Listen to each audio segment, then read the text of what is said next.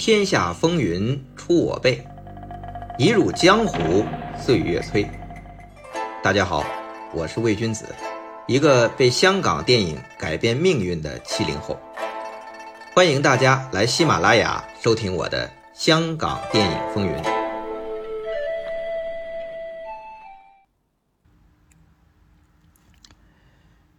一九七九年，罗维与成龙的合约纠纷。轰动整个香港电影界，因为成龙最终选择投奔嘉禾，面临与老东家罗维的毁约问题。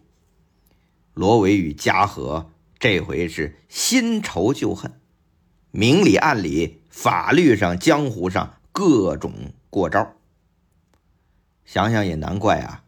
成龙从一个无名小卒被罗维连拍九部戏捧他，虽说最后由外人吴思远捧红，但罗维的这份赏识和眼光，对成龙怎么说也是一个莫大的恩情。所以这里面既有法理，又有人情。罗维和嘉禾又是香港影坛有头有脸的大导演。大公司，所以这场纠纷闹的是满城风雨。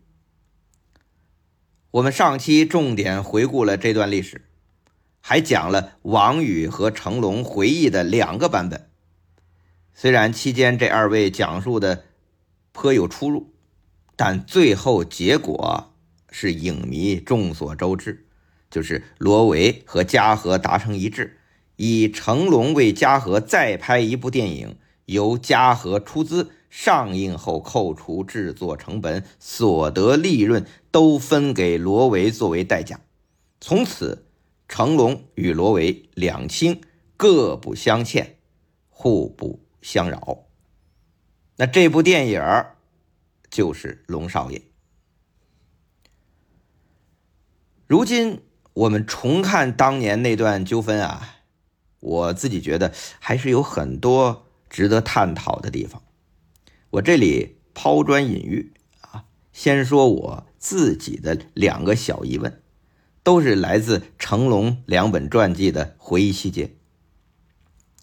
第一呢，是成龙说《笑拳怪招》之后，他和罗维重新签的合约，本来是约定，如果成龙违约，需要赔付十万港币，结果呢？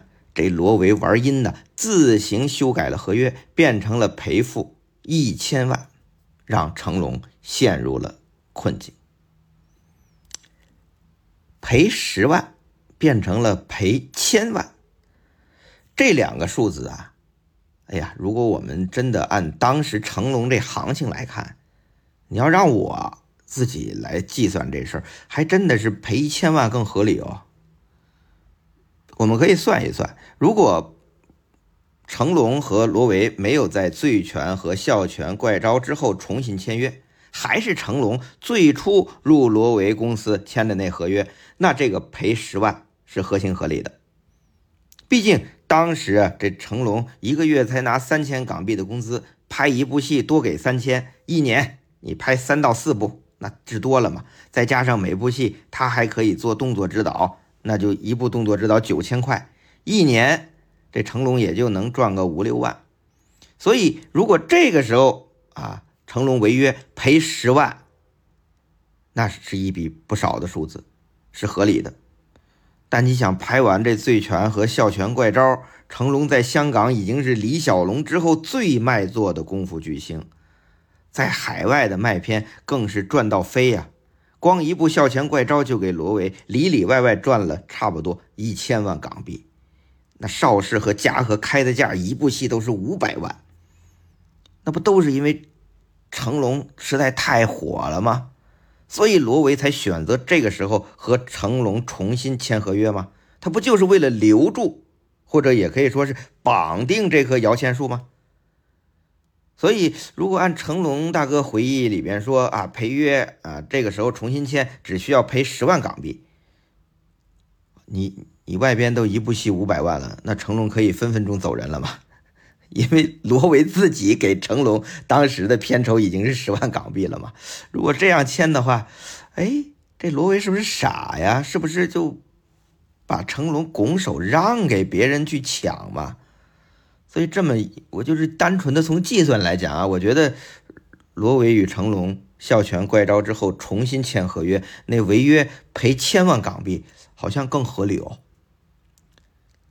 这是第一个疑问啊。那第二个疑问就来自于成龙描述罗维阴他的那个细节，就是重新签约的时候啊，让成龙只在空白纸上签字，啊，这条款合约后边补，啊，这是多大的信任啊！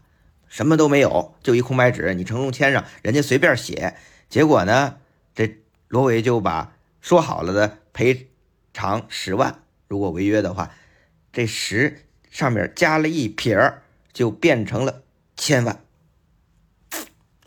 哎呦，十上面加一撇变千，这个细节就突然让我想起了一段野史传说。什么传说啊？雍正夺嫡呀？这什么野史啊？就是据说啊，是康熙遗诏本来传位十四皇子，但雍正派高手盗了遗诏。一看这遗诏写着传位十四皇子，我得改，怎么改呢？把那个十上面加了一横，下边又加了一勾，于是这十就变成了于，就变成了传位于四皇子。这段野史啊，被港台影视剧一直引用。小时候我一直当真的啊，经常跟别的小朋友说：“你知道雍正这皇帝的位置怎么来的吗？”啊，结果。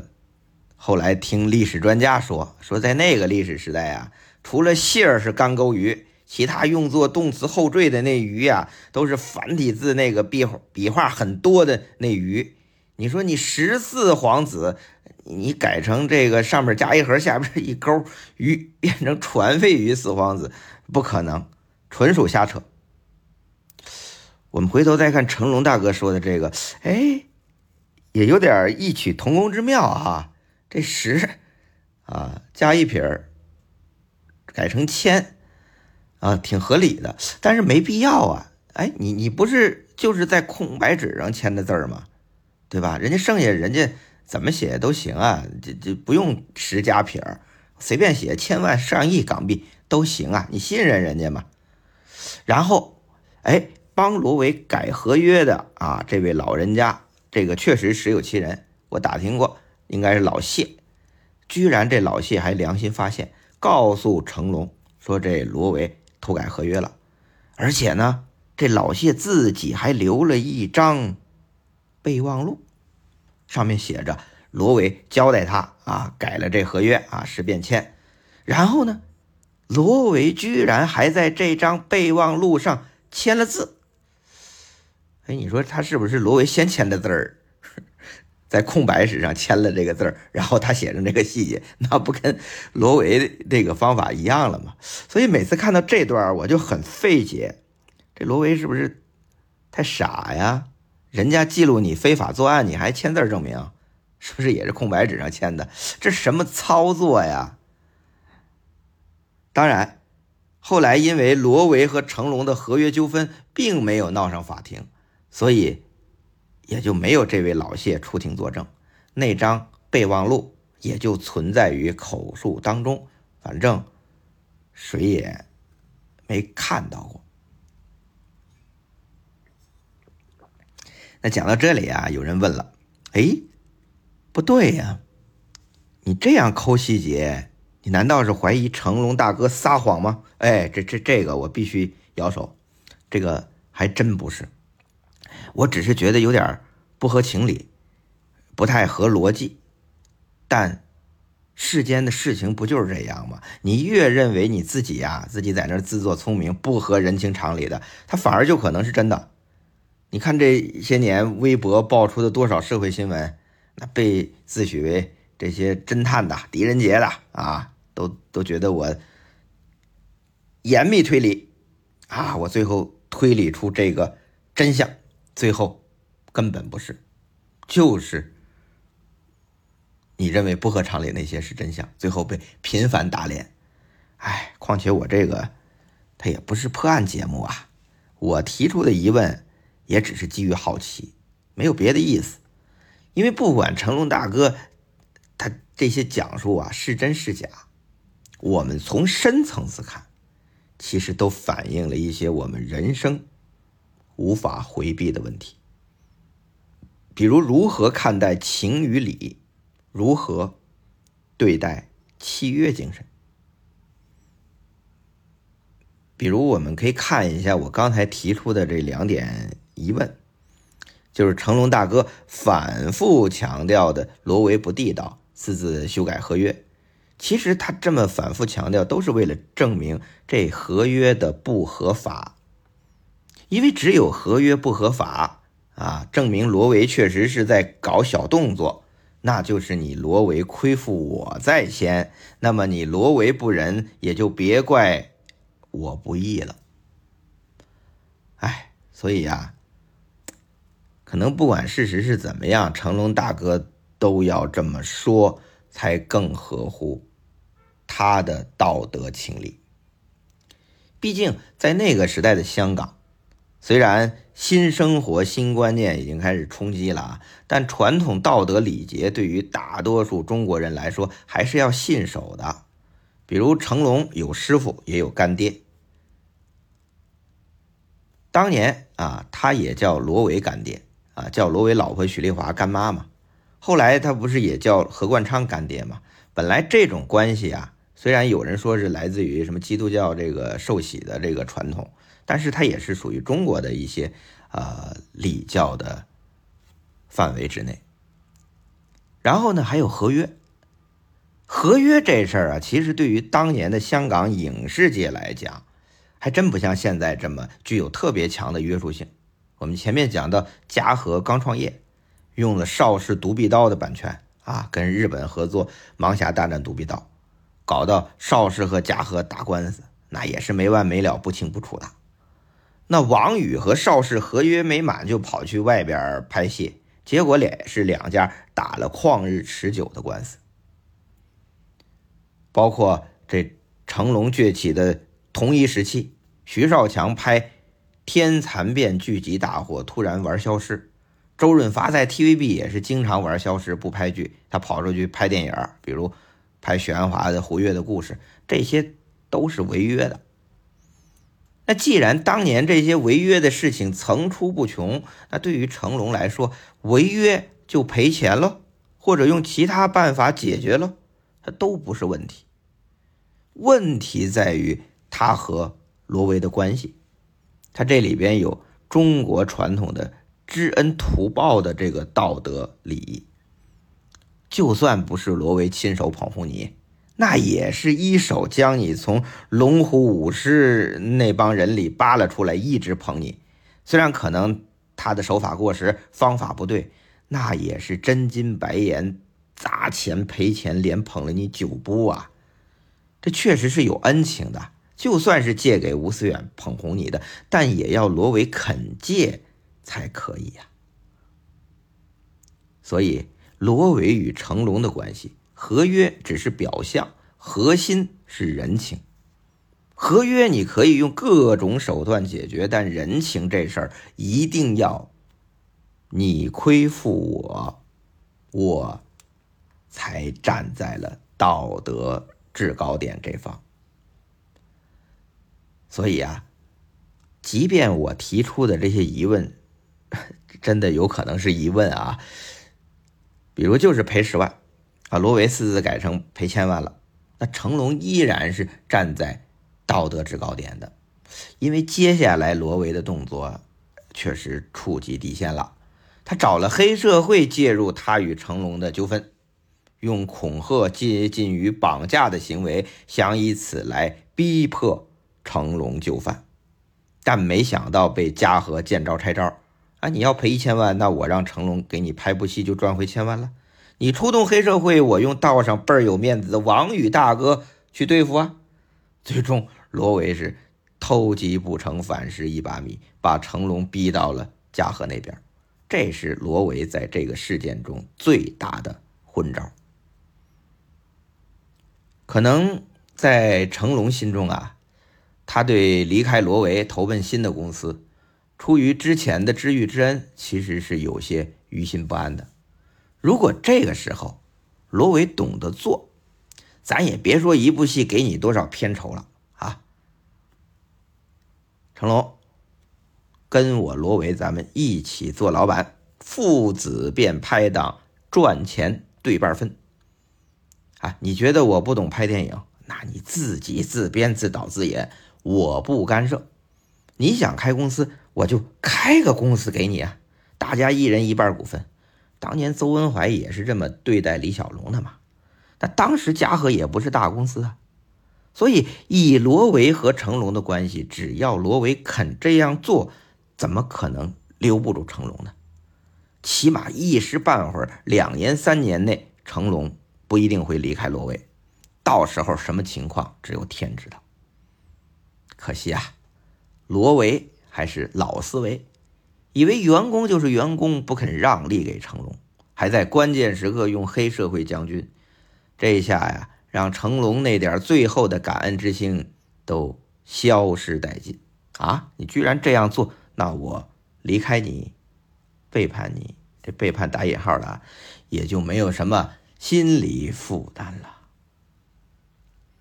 当然啊，这个上面啊只是我一厢情愿的分析，因为后来我看到这个纠纷案的另外一个，不能说当事人，但绝对可以说是旁观者的版本，就又推翻我刚才的论断了。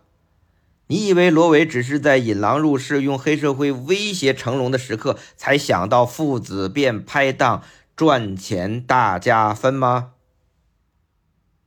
曾志伟说：“不是的。”拍《笑拳怪招》的时候，我觉得曾志伟这个可能记错了，好像应该是《笑拳怪招二》，就是没有拍完的那一部的时候，罗伟找到了曾志伟，他问曾志伟：“哎，我听说成龙对你言听计从啊，那你就去和成龙说，可以让成龙做老板，开戏，罗伟和成龙一人占一半。”哎，有人问了，听你前面讲，这曾志伟不是跟着冯克安从？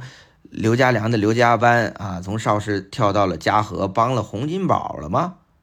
是啊，但曾志伟这人他不安分呢。他从龙虎武师开始转编剧和副导演，帮麦家呀、刘家良啊、洪金宝啊都写过剧本，做副导演也渡过桥。因为点子多有集才，所以在圈内已经有了名气。所以成龙自编自导自演《笑拳怪招》的时候，就找曾志伟帮忙。那曾志伟有个好处啊，肯吃亏不计较，所以《笑拳怪招》和后来的《龙少爷》，他都有帮成龙啊剧本渡桥，但是都没署名。这曾志伟脾气还好啊，又会玩，和成龙很投契，成龙很信任他。那这个时候，罗维和成龙已经有嫌隙了，已经不能好好说话了。那反而这罗维就请曾志伟去递话。这就有前边那些话，但罗维哪里知道啊？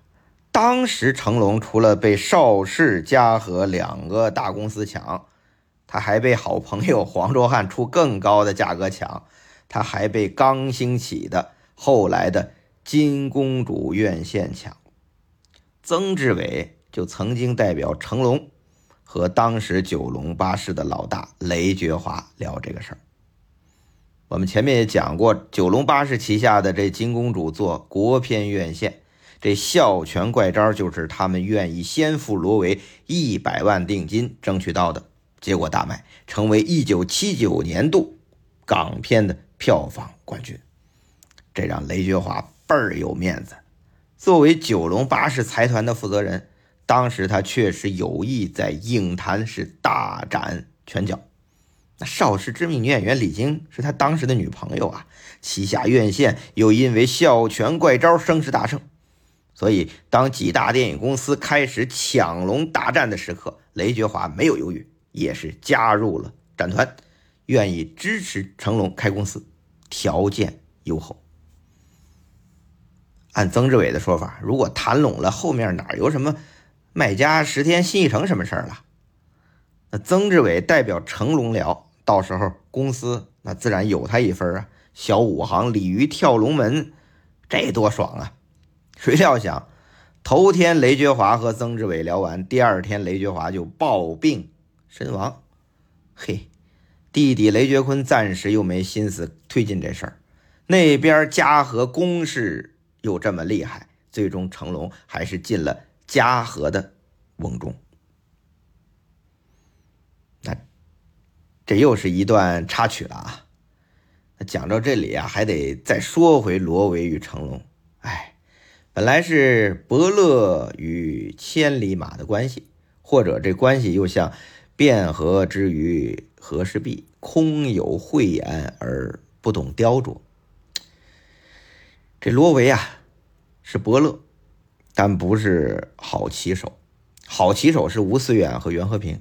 他们真正让成龙这匹千里马发光了，但如果没有伯乐挖掘，千里马错过了时机，再过几年年纪大了，可能就未必有成龙，会有什么张龙、陈龙，其他龙就冒出来了。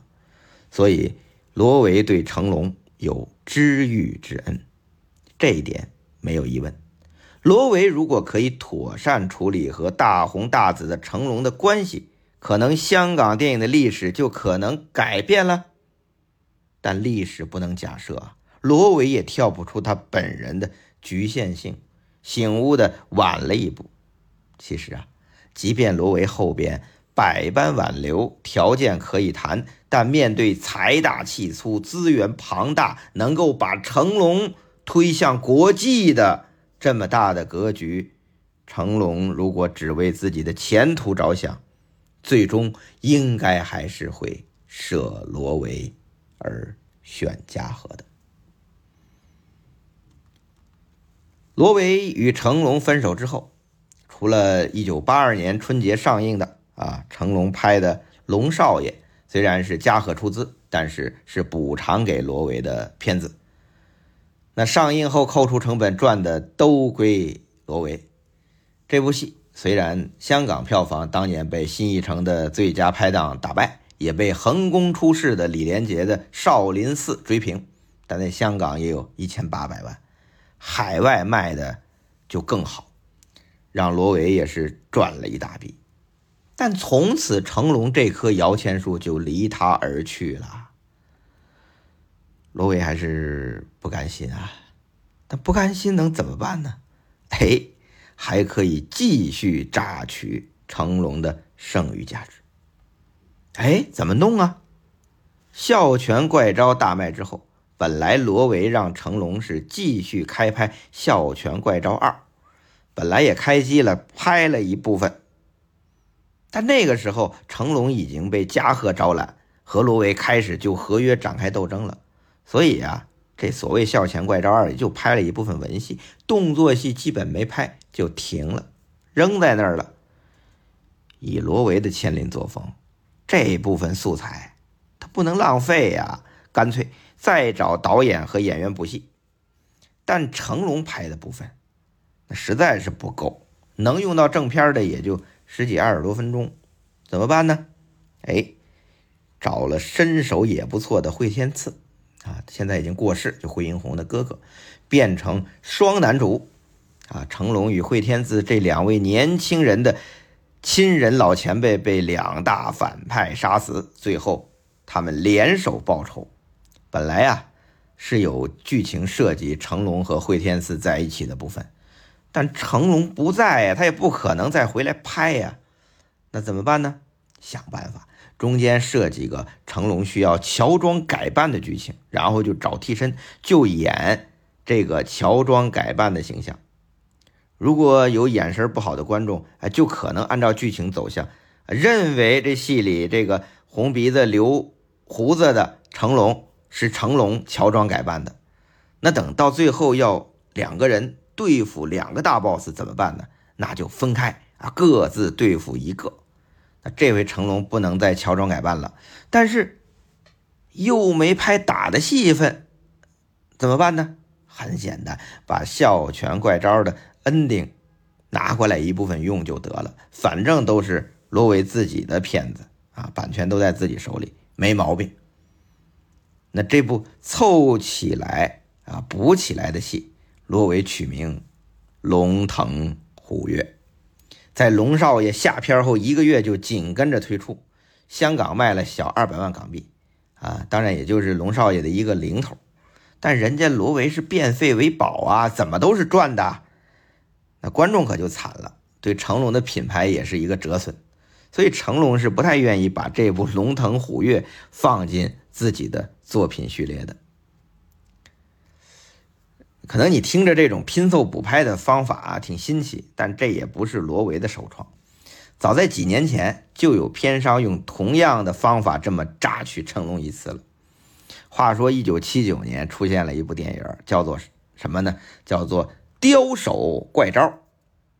主要演员阵容和《醉拳》《蛇形刁手》差不多，都是成龙和袁小田师徒搭档，还有石天、赵丽出场搞笑。观众还以为这成龙又拍了一部新片了，但进影院一看，发觉不对呀，这里边的成龙怎么这么青涩呀？怎么还是单眼皮呢？跟《金瓶双燕》那个那个韵哥很像啊！啊，这单眼皮可以割成双眼皮，这双眼皮还能割回单眼皮啊？啊！再往下看，这袁小田师傅教成龙武功，以及所有这袁小田和成龙在一起的戏份，成龙都不露脸。哎，要不给观众个后脑勺，要不就侧着，反正就是你看不到脸。哎，到十天出场那段也是啊，这个剧情设计是袁小田和成龙来找十天，那成龙还是要不侧着，要不后脑勺，要不不露脸，还不说话。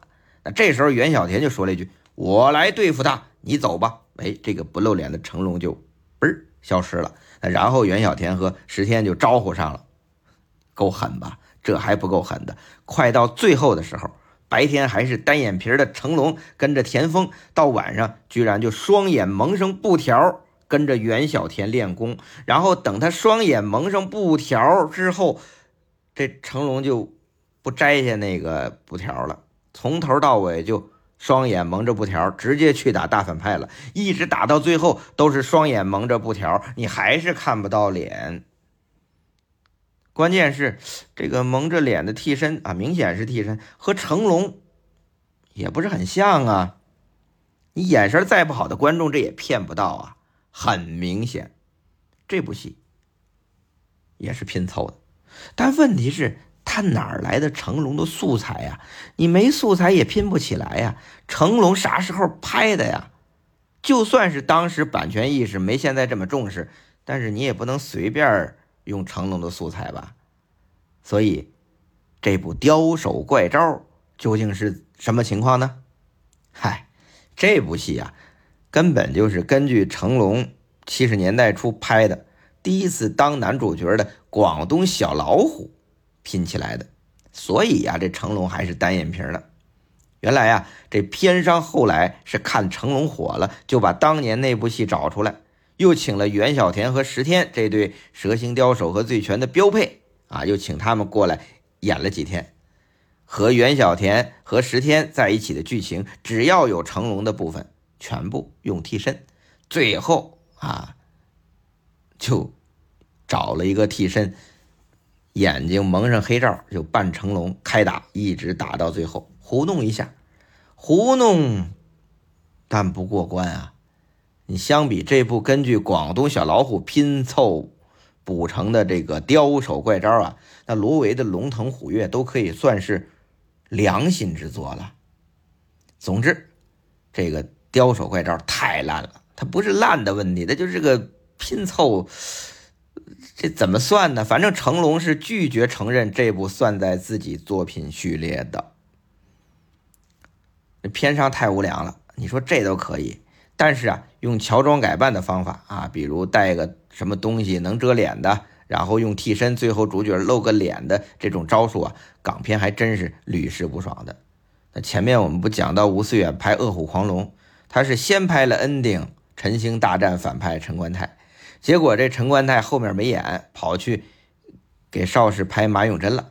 吴思远没办法，只能找个和他身材差不多，也是戴着个黑眼罩冒充的。